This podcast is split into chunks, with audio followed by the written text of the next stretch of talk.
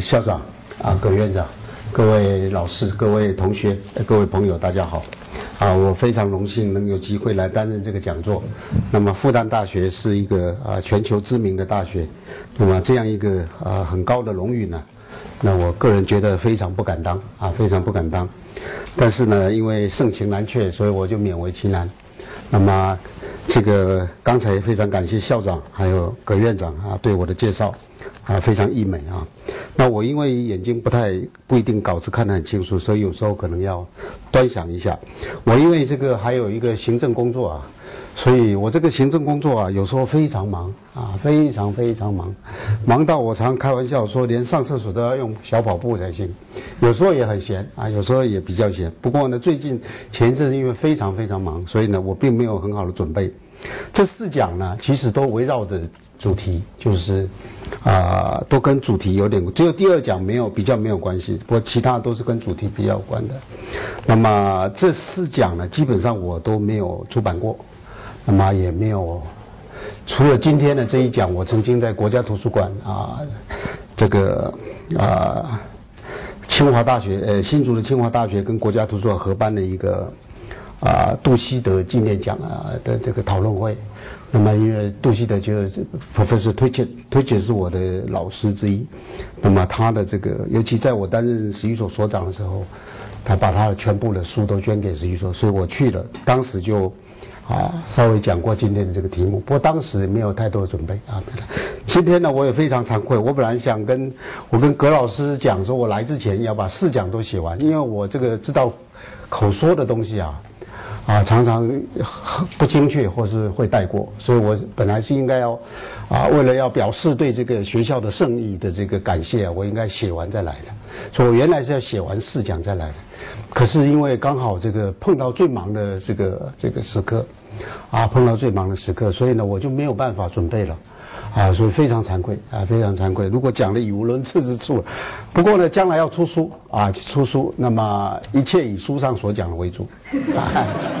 一切是那个，就口说的部分，如果有不精确的地方，请各位谅解，因为一切以书上啊为为这个。那么因为这文章都没有发表过，所以呢，书的到时候呢，也是等于是一个全新的东西啊。那么这个。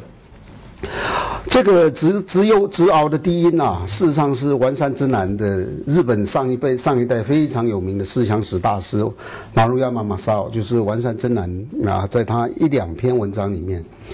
会偶尔出现这个题目。我记得我在台大念书的时候，我的老师告诉我，就丸山真南后来在探讨思想的古城啊，古城就是日本思想的最底层。后来我去把他的全集找来翻一翻呢。哎，看到它古城下面还有个直幼的笛音啊。不过后来我又有一次因缘际会，看到葛老师写了一本思想史的他山之石，介绍完善自然思想史方法论，他也提到这个问题啊，提到这个问题。因此呢，这个词就呃，虽然以前我老师跟我提到是古城的问题，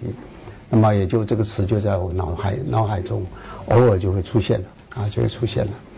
那么。刚好呢，有这样一个机会呢，我就把它拿来作为总题啊，拿来作为总题，这是首先要说的。那么我是以一个史学的角度啊来说这个做这些演讲的。那么各位从题目啊，如果看到这几讲的题目，尤其是后面两呃第三跟第四讲，可以看得出来啊，这个我关心的事实上是一些问题，是来跟各位分享一些问题。啊，一些困惑，而不是有什么真正的解答啊！我并我也并不是真正的对这些问题，然后主只是来跟大家讨论一些态度啊，一些对面对史学问题的是态度。我的最重要的原因是因为我觉得我们对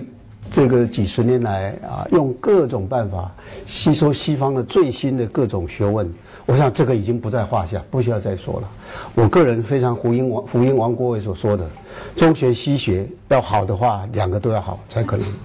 啊，就是我，所以我这个我就不用再说了。我不是在复古或是啊，或是提倡一种回归这个这个最传统或古老的论述的这个，不是啊，千万不要误会啊，千万不要误会。那么我是在提倡一种 revisit 重访。重访近代一些重大的论述，在它发生分歧的时候，此后有一些成为主流，有一些就到边缘里面去。这个过程，而我们再来看过了这么多学术资源之后，我们往往忘了还有一个资源，就是曾经被排挤到周围的这些，在过去一百年新思潮之下排挤到周围的这些对古代历史文化的论述，是不是还有重访的价值？重访或再审？啊，revisit，所以我不是 return，我是 revisit，重重访，啊，这一点我要先说清楚，啊，因为免得人家误会我，你在这边提倡这个啊，这个，这个这个如何极端的这个这个，啊，保守的这个，我不是，但是我认为以前那些看法、那些论述，也是一笔很可观的思想资源、学术资源，而百年来因为思想上的这个问题，所以常常是被忽略的，啊，常常是被忽略的。应该重访，重访。最近的核子电厂的这个发生的事情啊，使我想起我在中医院听到一位啊啊院士的这个演讲。啊，这位院士是国际最著名的这个呃，所以是中医院院士，他是国际是非常重要的这个物天文物理学家啊。那么我在这里就先忽略其名。他就非常提倡一种要重新回到一九六零年代，看这个。啊，他提倡的 molten salt，这是熔岩的这种反应炉，而他认为那个在当年的这个核子反应炉之所以成为主流论述，而熔岩反应被挤到一旁，是有种种复杂的原因，啊，还有军事的，还有经济的，还有角力的各种政治角力、科学的权威等等的。他认为事实上那个反应炉说不定比不知道，因为我无从判断，所以我也不敢随便在这边传述他喽。他。我听了他的演讲，那么这个因为我们是很熟的朋友，所以我也问他，我应该去看一些什么。我也经过他的这个建议，去看了一些关于熔岩反应的这个这个早期的文章，知道这个就像史重要的史学论述一样，也有个分叉点，从这个分叉点开始，主流就慢慢慢的占据了所有的空间跟注意力，而其他的就甩到一旁，而其他这个还不是一个两个，可能还有很多个。但是像我们现在碰到这个核子危机，这个熔呃反应炉危机，我就在想，最近几天我就一直在想这个 molten salt 这个熔岩反应到底是怎样？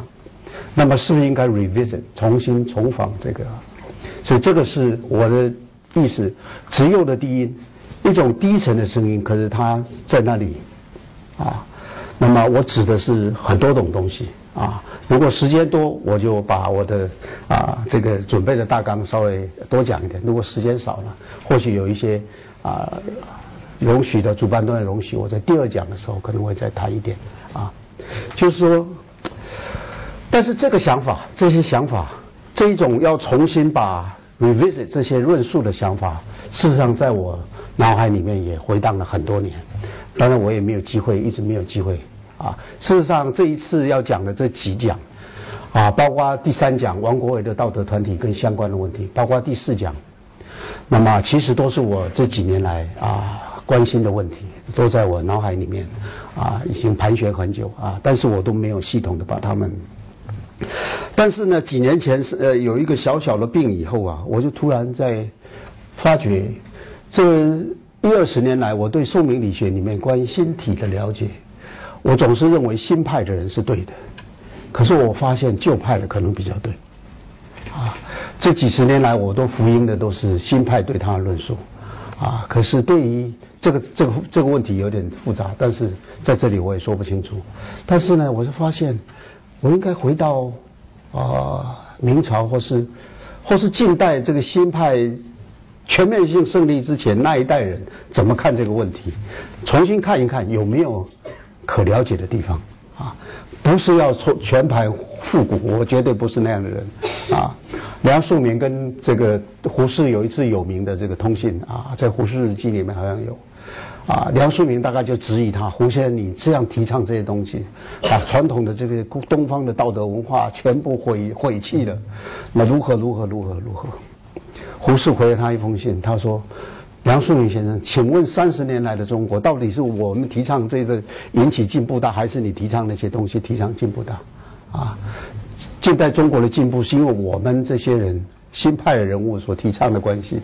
还是因为你提倡东方这个这个呃，就是就是这个他的梁启明、梁漱溟那部有名的著作里面讲的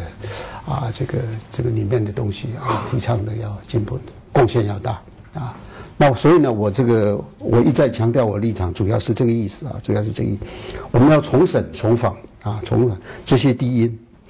是不是有提供很多有价值的资源，使得我们在从在研究历史跟啊古代的历史文化的时候，历史我强调的是历史，啊，那么有一笔新的资源，我们已经学习西方东已经不在话下，这个不必讨论，大家资源也非常多了，可是忘了一件事情，忘了一件事情，这是我主要的今天这一讲，当然还有其他相关的。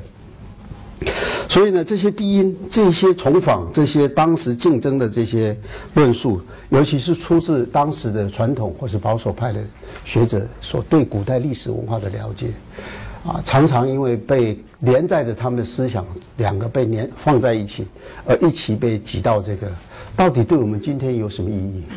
那为什么以前？当然，我想类似的话一定有很多。为什么我今天会觉得应该还重新要做一个厘清？就是我一直发现这百年来啊，是这个价值的的建立跟这个事实的建立跟价值的宣扬常常混在一起。常常混在一起，所以旧派人他也不要新派人你这些对历史的看法，他认为你这全部都是错的。新派人也不要这些思想古老的人对古代历史的看法，他认为你也都是过时的，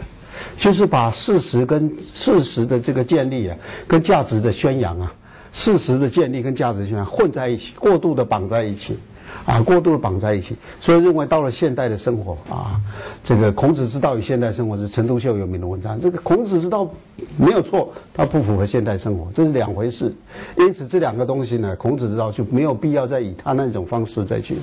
所以把这两个东西，不管是新派旧派，你看像马一福先生的太和移山会议里面。一再强调，六艺的分类已经包括所有的分类了。现在学科不管物理、化学、教育、心理什么，这些分类都已经不能超出六艺的分类。这个当然也不是我们今天。但是如果说了解古代六艺到底是不是真的是，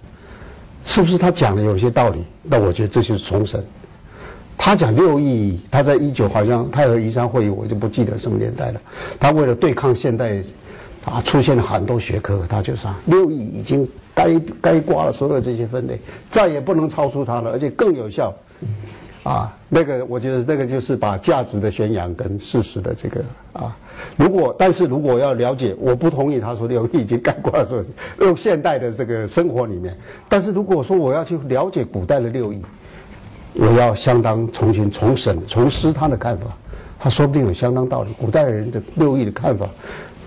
说不定就是他所接近的，而我们今天用我们的现代的分科回去看，可能反而是错的。所以我指的是这个一种价值的宣扬跟事实的重建，要有某种程度分开。尤其我们现在已经到了二十一世纪，所以我先把我的立场稍微理清理清一下。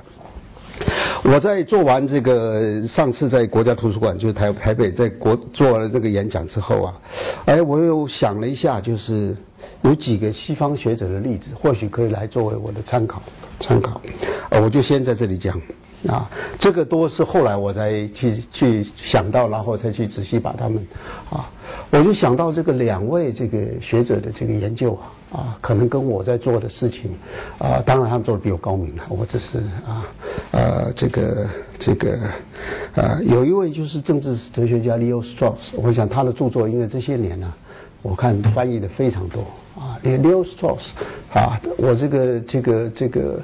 这个这个，我当然不是真正啊，我是个历史学者，我不是真正非常最深入了解他著作的人。不过我因为在啊呃下一本书，我的下一本书呢，《权力的毛细管作用》，就是讲这个 self censorship 啊。那么我在写这个啊相关的文章的时候。那么曾经参考参参考他，The Writing Under Persecution，就是在在这个政治的这个下面下的历史上的写作。他认为从 Spinoza 的伦理学等等，都是回应外面的压力，不管是教会、政治各种压力下的写作，所以里面有密码的，有 secret code 在里面，有各种非常秘密的 writing 在里面。所以你如果不懂这些，他后面、后面、外面的这些他这些压力的话，这 persecution 的各种力量的话，你不能了解斯宾诺莎到底为什么会他的这个伦理学会这样写，他还有其他，他还举了很多人的例子，为什么会这样写？所以这是我。几年前在这个参考他的书，而因此而连连连连带的去看他别的书，他的一本《What is Political Philosophy》什么是政治哲学？我觉得这个就是一个 revisit 的很好的例子。他就认为西方十九世纪以来政治哲学完全被新派的这个理论带着走，所以了解希腊，尤其希腊罗马，尤其希腊的古典政治哲学的时候，所得到的面向是 twist，是曲折，是扭曲的。他说，从十九世纪以来，有两个东西啊，席卷了整个欧洲思想界，而政治哲学家，古研究古代希腊哲学的政治哲学家，被其影响而不自知。哪两个？一个就是历史主义，历史主义使得所有事件都以相对化来这个看，因为历史主义里面很重要一句话，就是所有历史事件都是个别的，它是对上帝有直接的关系，其他个体事件事件是个别的，啊，个别的这个。一次性的，而且是一次性的。他认为历史主义啊，而且他认为发展，尤其当然韦伯不算是 Max Weber。他说，实证的这个社会学家最高峰 Max Weber 提倡价值中立，再加上这个西西方的这个德国历史主义产生对事情都产生相对化的看法，没有不敢有价值，也不认为不应该有价值判断，对或错，是或非。他认为政治哲学这一门学问里面，如果没有价值的判断，那它的基础就没有了。所以他认为，第一个，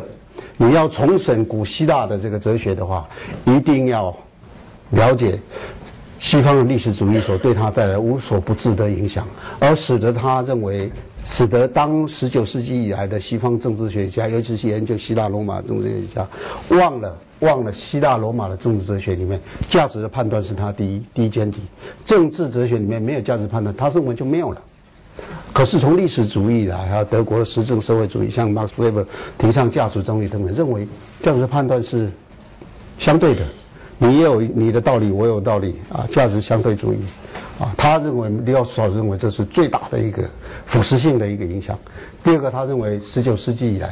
啊，力量最强大，当然不是不是从十九世纪开始，但是力量强大的科学主义渗透到每一个角落，席卷了所有东西。所以人们用这个回去看希腊罗马，尤其是希腊政治哲学，不管是从柏拉图或是亚里士多等等的哲学里面，都渗透了这个科学主义的这个影响和不支持。还有一种态度，就是对问题没有。不愿意以整体性，不愿意把政治哲学当做整体性来思考，而是愿意对其中的几个单点作为一个深入问题性的分析。他认为这个是违反这个希腊跟罗马哲学，尤其希腊哲学的这个最重要的特色之一。他认为如果没有 revisit，没有重访这个，重访此前十九世纪之前人们对政治哲学的解读。的解读，包括那个时候人对古希腊哲学的注释，你将不会看到我刚他他刚讲的这些层面。我的转述可能有错啊，我的转述可能有错，不大体上就是这两点。What is political philosophy？一九七五年出版，不发表是比较早。他事实上还有其他的书，像《自然权利法》跟《自然权利》等等这些书，多少都在阐阐述这个问题。就我为什么举他做一个例子，就是他一个 revisit，他认为你要回到十八、十九世纪以前的这些人去解读希腊罗马的政治哲学的时候，重访他，往往可能可以得到另一种了解。这是第一个，这是我要拿来作为例子的。就这种事情一定是随时在做，过一段时间就有人做。我不一定说 real source 就是全对的，我只是举他就是说 revisit 的一个例子。另外一个例子是去年我读了一本书。这本书对我有一点点震动。这本书是研究希腊哲学的，那我也把它带在袋子里。各位等一下有兴趣看，这是一本第一次译成英文啊，第一次英文，因为我的法文基本上几乎是不及格的啊。我在美国念书，法文基本上就是靠着老师的同情才通过啊，所以我没办法这个非常好的读法文的这个。但是我第一次看到他英文书，这本书的作者叫 P.A. Hardot，。这个可能音念的不太对，他的书名叫做《Philosophy 而是 Way of Life》，哲学是生活的一种方式。他说以后来十九世纪、十八世纪、十九世纪以来对希腊哲学的解释，都把希腊哲学弄错了。希腊哲学不是一套抽象的学理，希腊哲学是生活的一种方式。不管他谈物理学，他谈宇宙论，他谈数学，他谈自然论，所有这些东西事实上都跟生活方式有关，都跟他在讲一种生，而不是要经过几度的抽象化之后，成为一种哲纯哲学的辩论。他不不不是，他那个书我也摘了不少，不过我现在现在一时没有仔细的这个看。比如说里面提到，他说口说在当时是第一优先的，印刷下来这个才是第二第二优先。我们今天认为印刷下来才是第一优先的，口说是第二的。他说 no，印刷是为了第二次再口说，啊，他说对话是他最重要的方式，对话是他最重要的这个，所有的学问都带有生存的层面，带有生活的层面。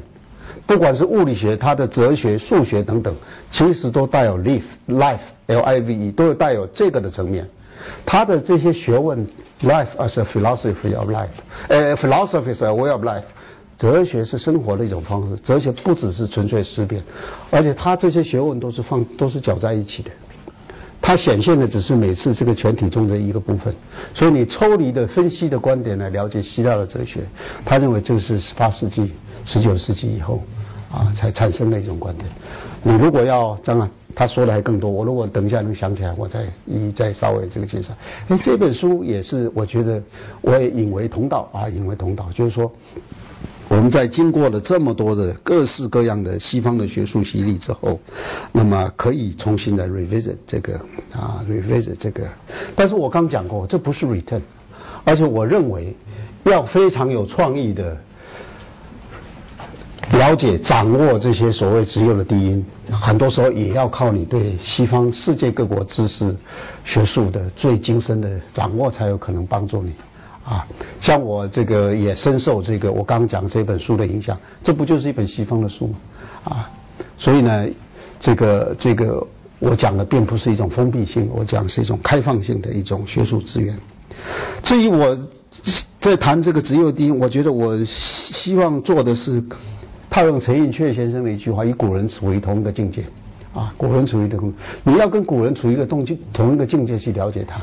啊，了解他。而我刚讲的这些，我以后以下要讲的这些低音呢，事实上都是想办法要跟古人处一个同一个境界的努力的方式之一的资源之一，资源之一。事实上有很多历史上的这些东西，我如果没有看西方人类学书，我还不太能了解古人他那个东西。”大概是像是什么样子啊？所以这个反之亦然啊，反之亦然。要把西方个案化啊，普遍化也要个案化。中国东西也要个案化，个案化也要普遍化，这是我的一个想法。你如果把它完全就是普遍化，那有很多东西不能解释我们情况。可是你也不能说它没有普遍意义，因为其中也有很多也有普遍的意义啊。所以既要普遍化，又要个案化。把中国历史文化既要普遍化，也要个案化。他们说同时是一个个案，同时是个普遍，所以才不会被封闭在一个单元的解释的这个框架里面，而不得没有办法得到新的解释。啊，这是我的这这个这个，呃，所以我呢，这个这个这个大概就是稍微说了一下。以下我就要分啊许多点来谈。那么我看时间，那么时间如果多，我就稍微多谈一点啊。近代这个这个为什么只有的低音里面的第一个，我主要讲的就是近代的这很多的学问都是原来古代所无之学，他用的材料可能古代所有，可是他的学问都是古代所无。这个钱穆先生有一本叫做《现代中国学术论衡》，啊，里面讨论了各种学现代的各种学问，啊，当然其中有很重要的一点就是近代的不管教育学、心理学、政治学、考古学等等的所有学问，他说这些都是中国古代所无之学。但是呢，钱先有一点点我不太同意，就是他有一点点让你觉得，就这些学问也没有需要，也不必要，啊，也不必要，所无之学也不必要。但我是认为不可能啊，不可能啊！生出了孩子塞不回去，人类不可能回去到这个啊，在河从河下来又要再上去，不可能。河流水就流就流到大海，不会再流流回去啊！这个这个清初有一个有一个有趣的故事，顾炎武不是一直要回复古音吗？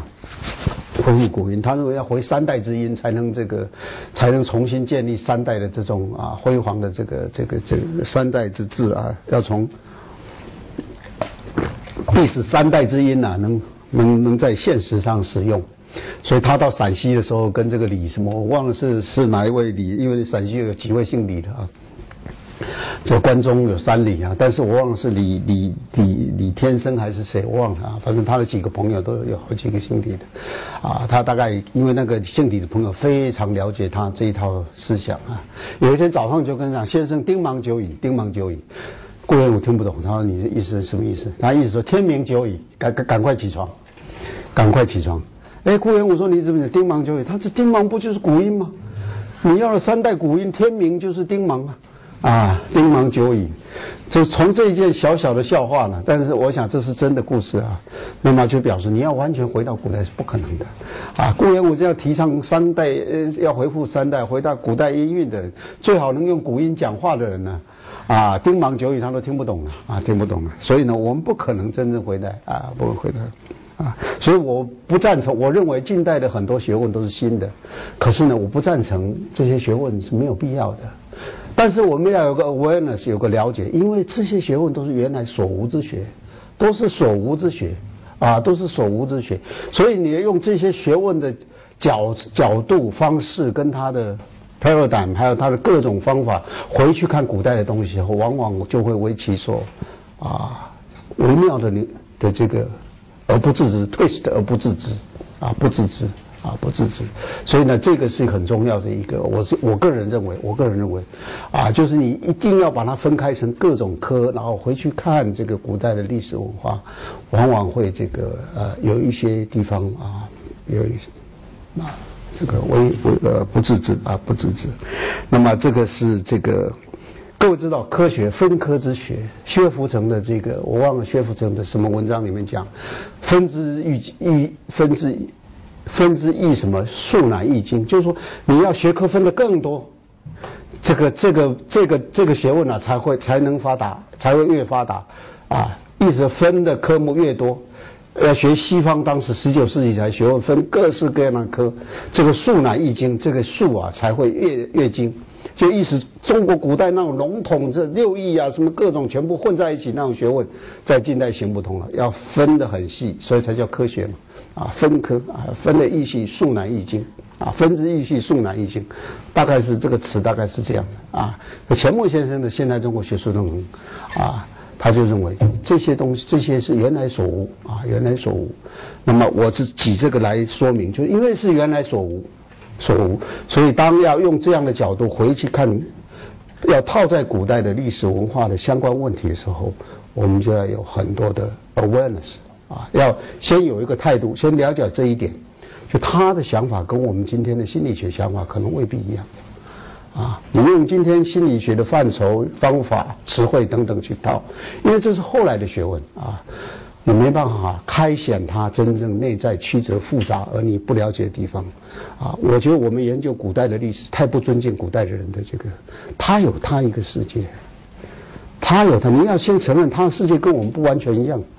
它有一个非常复杂而精微的复世界，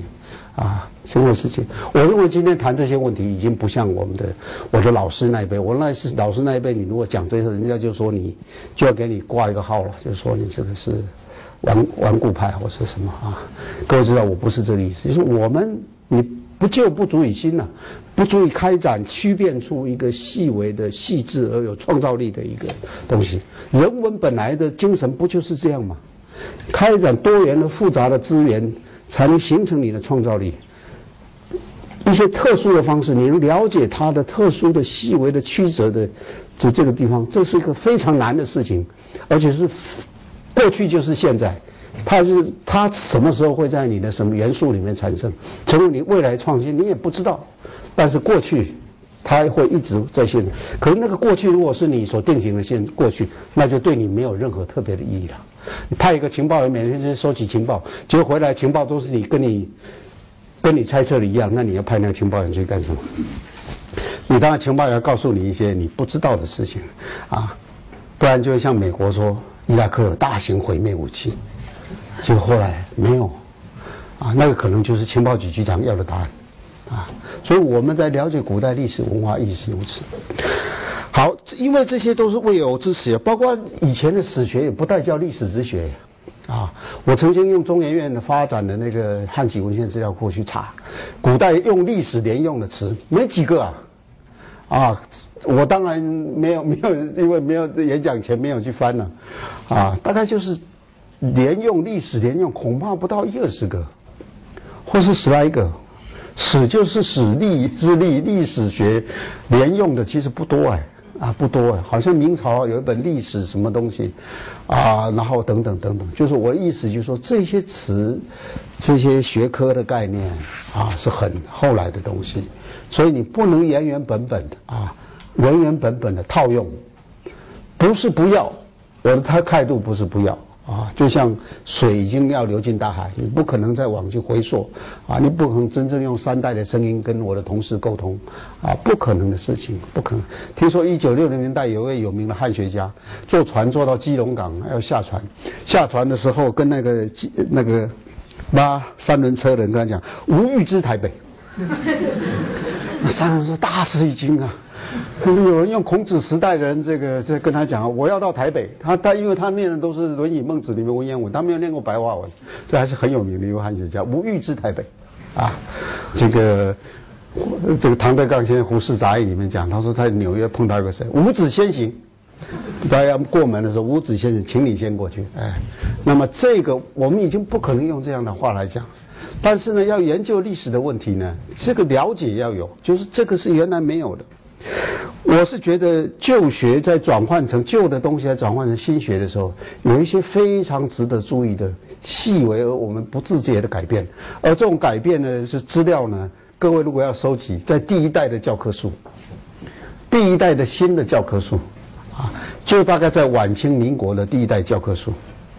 好，我现以下就要举几个例子了，史学，史学。我曾经把第一代的那些教科书，第一代甚至第二代、第三代的教科书，对历史的定义啊，那时候不再只用史，而用常常用历史两个字连用了。那么看看他们怎么定义，大部分的定义都说历史是进化的轨迹，啊，历史是进化的，历史是历史的进化也，历史的记载社会进化之轨迹也，历史的都是跟进化有关。不管盛世贤、柳诒征，不管是吕思勉，那当然梁启超的《中国史序论》里面，一开始梁启超新史学还有《中国史序论》里面再三强调，历史就是记载进化的痕迹，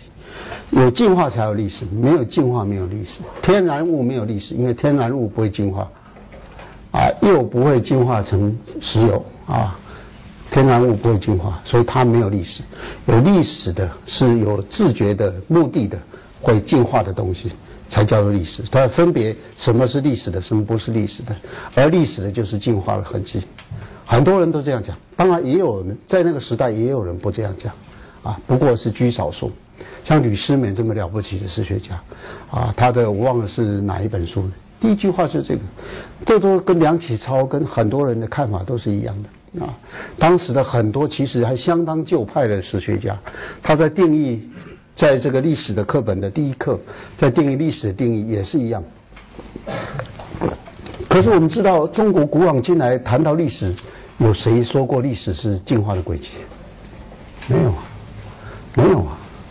那是完全近代的想法。所以对一个学科的任务跟它的性质的描述，就跟上一代完全相反，完全相反。你如果是进化轨迹，你写述事情的方式、叙述的方式。安排哪些东西是历史的，哪些东西非历史的？没有参与进化的就是非历史的。所以梁启超的《中国史序论》里面一再在在辩论，或是新史学，我现在记不太清楚，黑人到底算不算历史的民族？啊，黄种人到底算不算历史的民族？因为他认为没有参与人类进化的这个大局的，不算历史的民族。所以呢，这个定义下面取舍的东西是非常广泛的。这个小小的定义，其实对这个学科的知识产生很大的变化。而这一代呢，一代一代扣下来，每一代的历史课本你翻开，都是这样写的，都是这样写的。所以我认为，如果去把第一代的教育史、文学史、历史学等等各种的第一代的教科书，因为教科书也为中国原来所无啊，为中国原来所无的教科教科书，我们中国原来观念里面没有这个东西啊，啊，没有这个东西啊，所以谁才会在这个陈独秀还是谁，还是谁才会把啊从日本引进教科书认为是一件大事情，啊，教科书是一件大事情。以前读书没有教科书，没有这种观念的这个，啊，教科书观念新的这种，当然以前有各种选本，各种这个有了有这些东西，但是他说教科书是好东西，要从啊，那因为教科书很多都用现代的写法写，所以往往在第一课的时候改变了它的定义，改变了他的定义，啊，中国原来讲历史是察事观风，是各式各样的学问，但是从来没有说历史的进化这一。不进化的，不参与进化就不是历史，所以他就不必写在那里面。而历史事情跟事情之间的关系，事情的走向都要慢慢慢慢慢的，而史学家都要等待那个往上发展的进步那个东西，才是他要写进去的东西。而旁边那些杂音、那些低音就不在他历史的范围里面。你看这个日本的这个田口卯吉，对日本史学影响最大的田口，日本开化小史。其实我现在回过头去看，我们现在回过头去看这本书，这本书也不过就是一些杂凑的东西，啊，一些片段的杂凑，很不成系统，章节都非常短，就从日本的几部类书里面把一些相关的事情抄出来，可是在日本影响非常非常大，因为它这个。符合的历史是进化的轨迹，历史是记载进化轨迹，这个看法是每一个事物都有一个向上发展的曲线，而且那个都是线性的向上的，有一个演变的。哦，这个对习惯于德川以来的这种事物对历史史书的想写法的那种啊的人觉得哇，这个非常新奇，非常之有启示性。啊，而且非常有引导性，呃，这个社会将来就是要往进化这边去走。成为这个的系数中的一部分，所以这个东西啊，改变了我们。其实暗暗中改变了我们。我们很少会，包括我想，我以前读过书，书里面也一定是这样定义历史，啊，可是有时候定义的比较精巧一点，就是定义的比较粗浅一点，其实都是这样写的，而改变了我们的看法。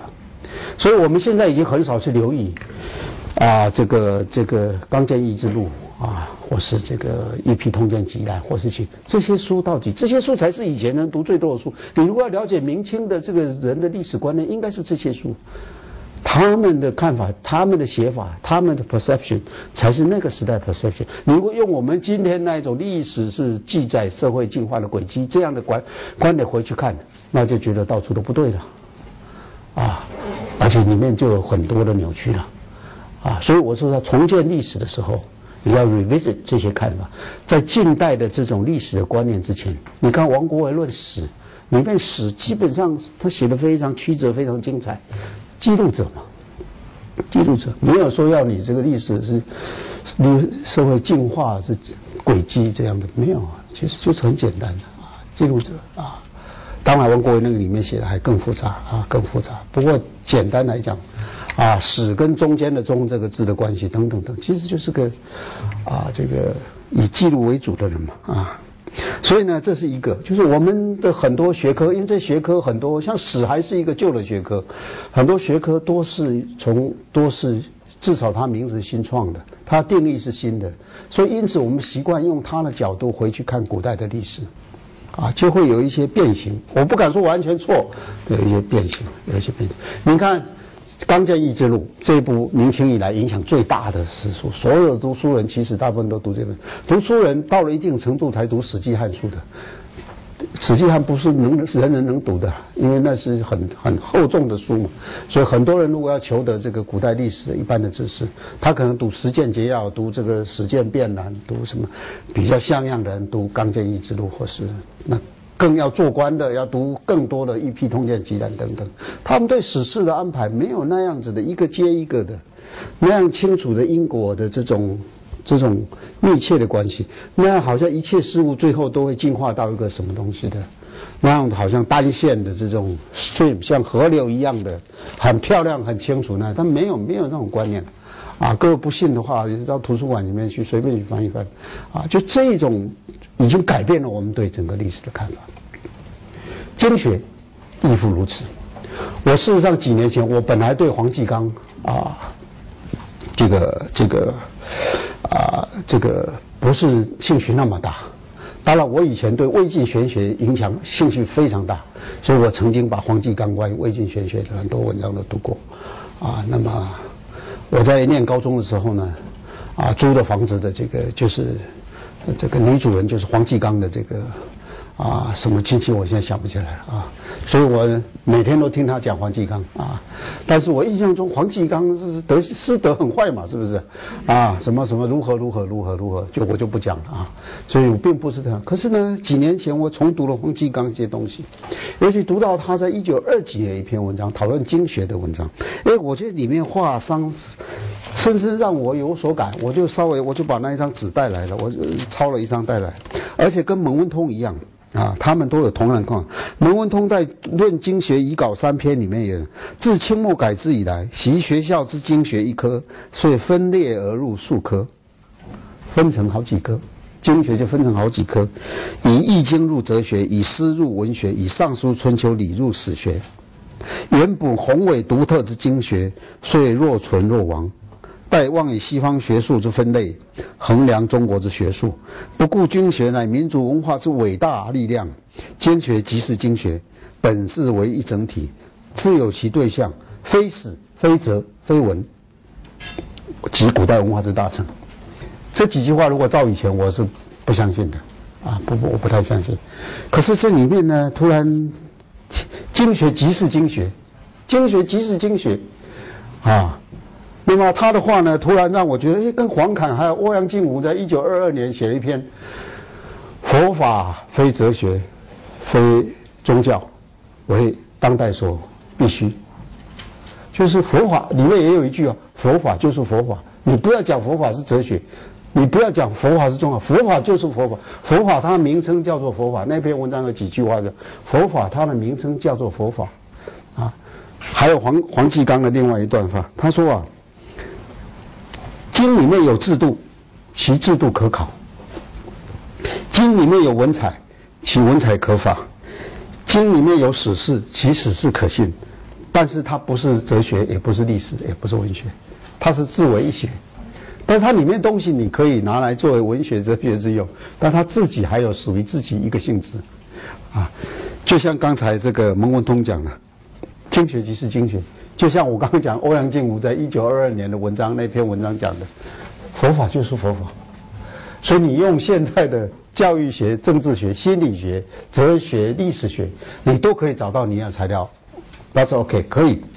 欢迎，但是你不要忘了他自己还是他自己一个学问。所以黄侃这一段，真的，他说是什么？中国特有之大本学说也，故至今有四字诀，文艺治世。等等等等，然意思就是说，没问题，你可以以历史的角度去拿到你要的资料，也都是对的。你史学也可以，文学也可以，哲学也可以，但是他另外还他自己一个学，他像西方的神学一样，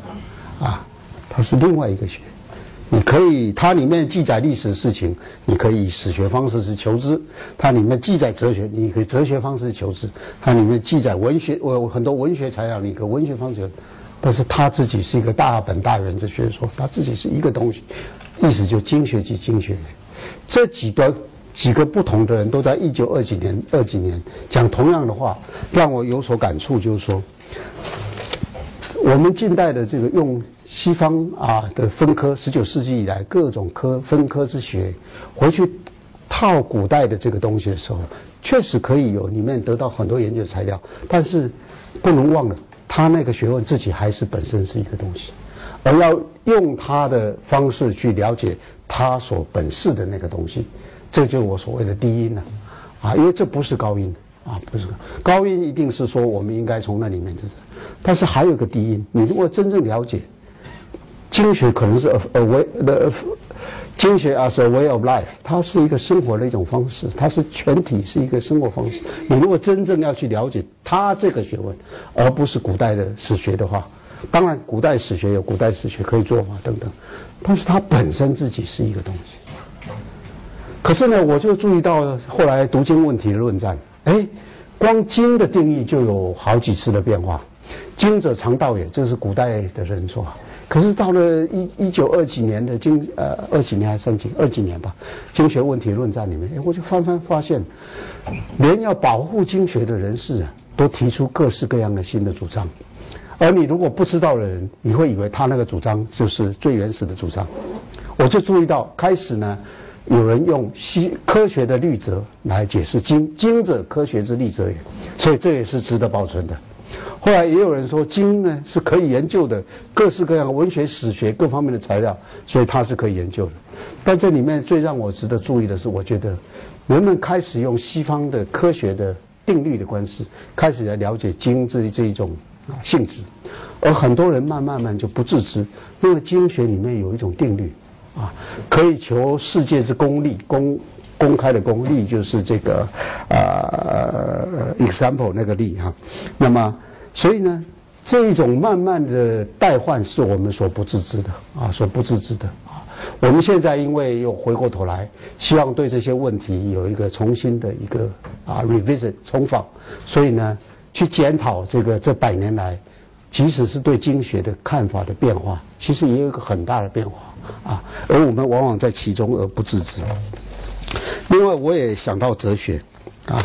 哲学这个这个。这个百年来的这个变化，各位知道这个，我想是大家所最尝试知道的。胡适写的《中国古代哲学史大纲》，当时在欧洲的傅斯年写了封很长很长的信给他，这封信收在这个胡适的这个秘藏书信里面，很长。因为傅斯年写信一向以潦草出名啊，一向以潦草出名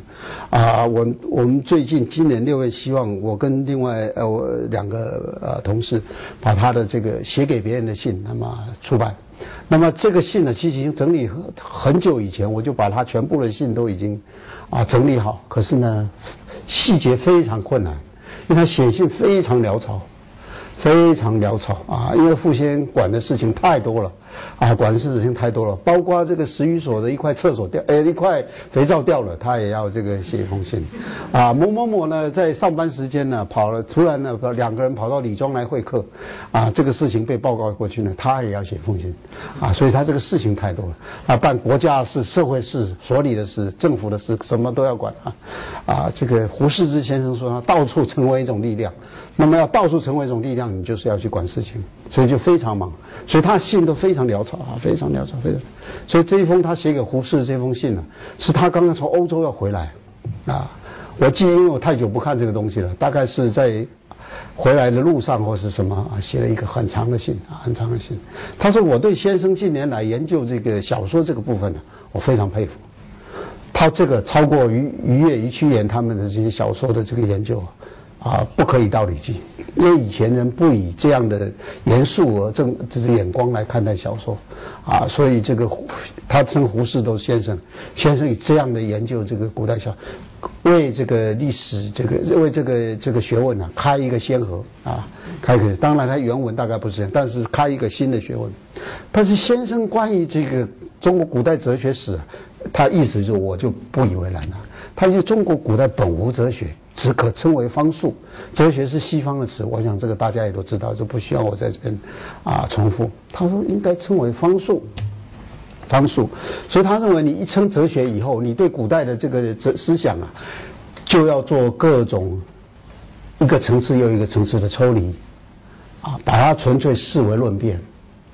你才可能把它当做一个西方的哲学。啊，无独有我了，我不知道各位有没有注意到，其实梁启超在民国时代写过一些小册子，啊，对这个问题也有所讨论。啊，梁启超其实后来写的那些，啊，离开了早年这个提倡政治活动等等所写的那些小册子，在我看还是非常有价值。我个人非常喜欢他，我在读大一的时候就想写一本梁启超传，虽然从来没有写成，因为我觉得他各方面我都蛮喜欢他的人，虽然他的错误也很多，可是。我就看看他这个，他其实后来对哲学也有很大的一个反省。他在儒家哲学里面这一本书，那个是可能是在啊东南大学的演讲稿，他里面讲他哲学啊，他现在想起来，哲学不应该是一个合适描述中国古代思想的词啊，不是，应该称为道术，道术，道术啊，倒数。所以他在这个先秦政治思想史的序前面的序里面也有发出过这个啊，略略发出过是，他说啊，他这个这个早期啊，受这个西洋东西影响太大，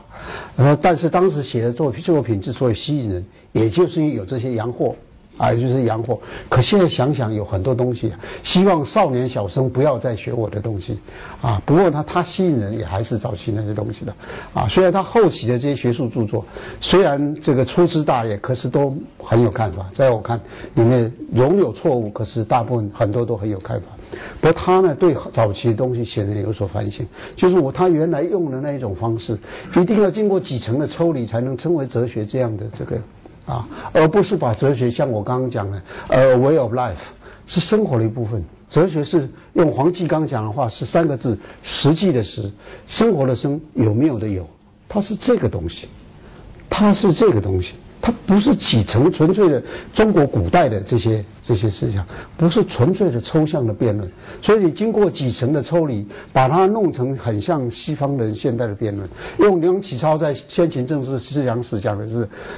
别人有了，我们也有，啊，他其实一开始往往是一个很奇怪的心理。西方哲学有了，我也我也应该有，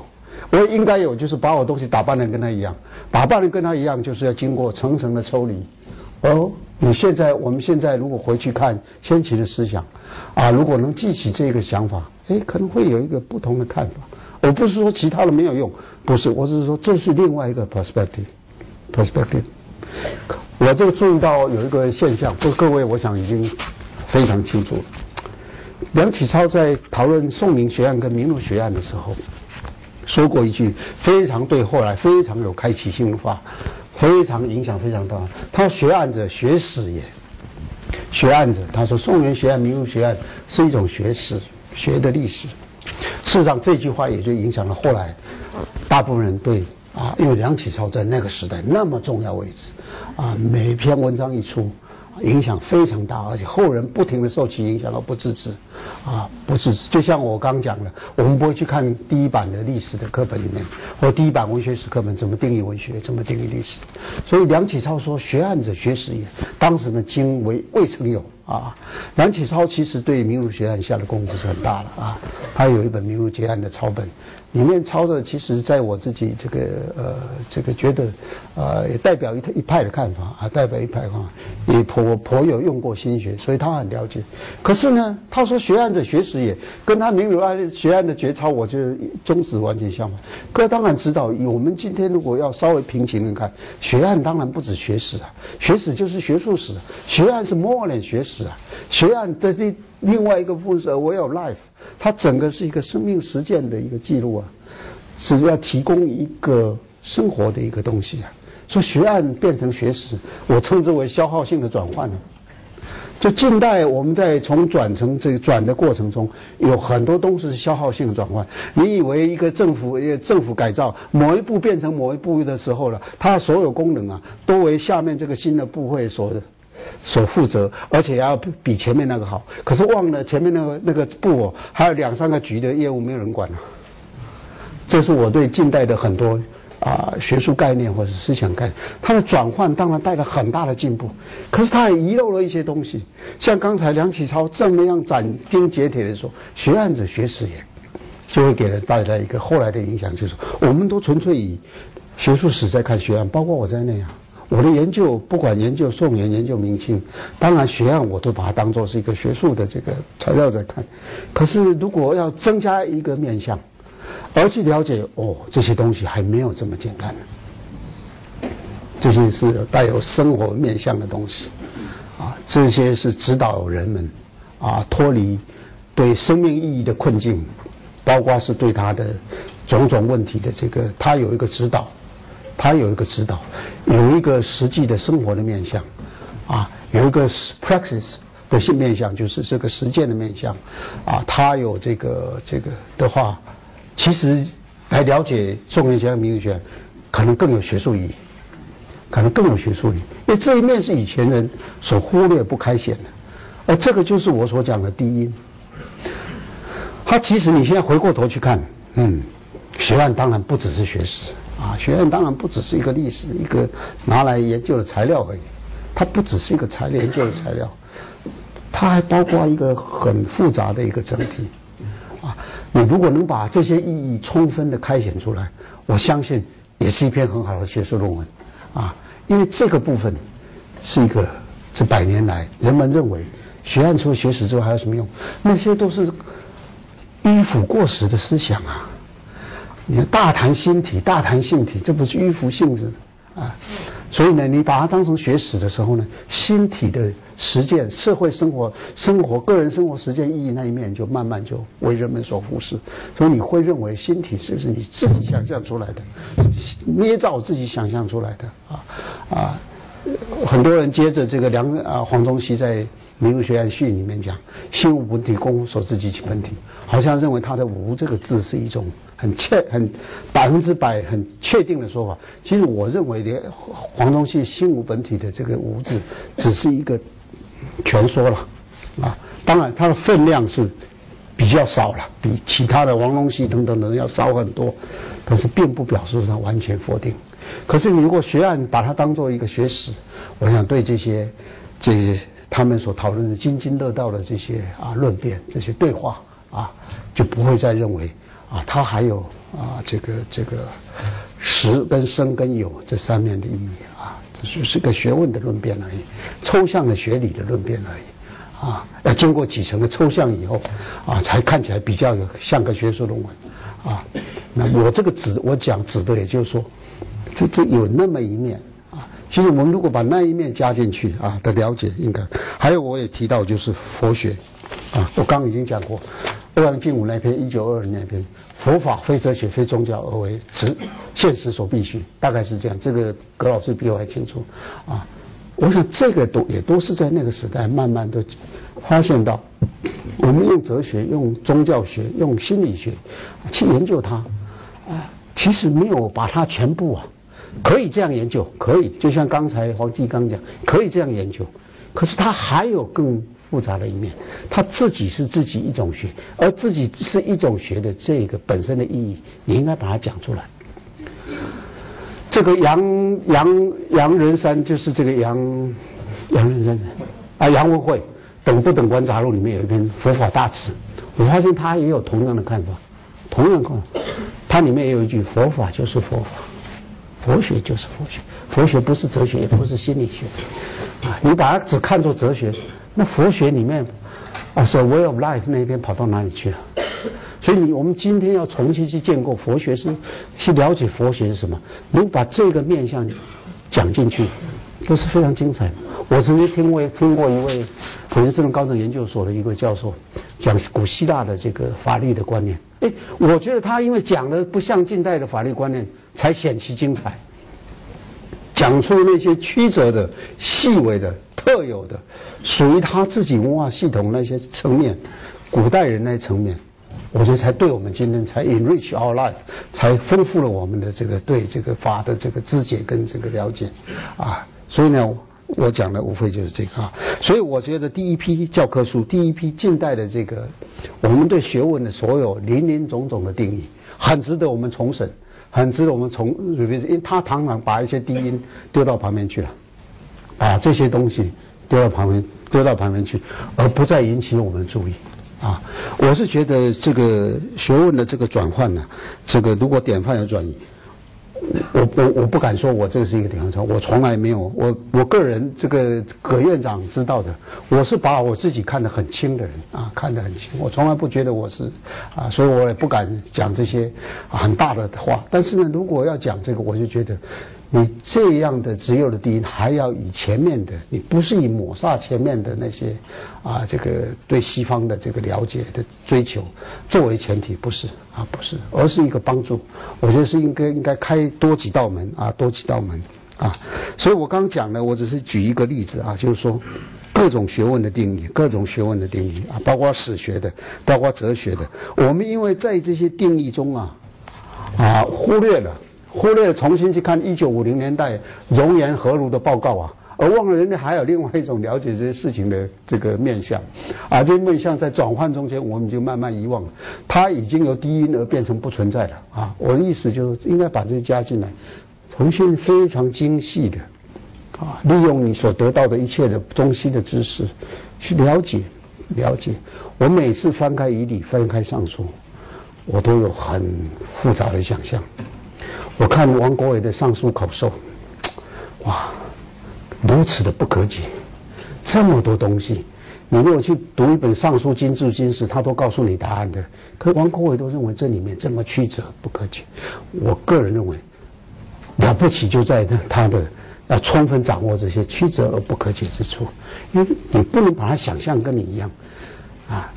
想象跟你一样，他就不是古人的。可是他你也不能把他想象的完全不一样，啊，想象完全不一样，他就不是人了。所以呢，你看王国维的上书口授呢，哇！我每次看他，虽然那很多在他最后讲到论证到最后，他都是没有答案。可是我觉得那个是一个，就是我不随随便便的这个。好，所以我这个就接着讲。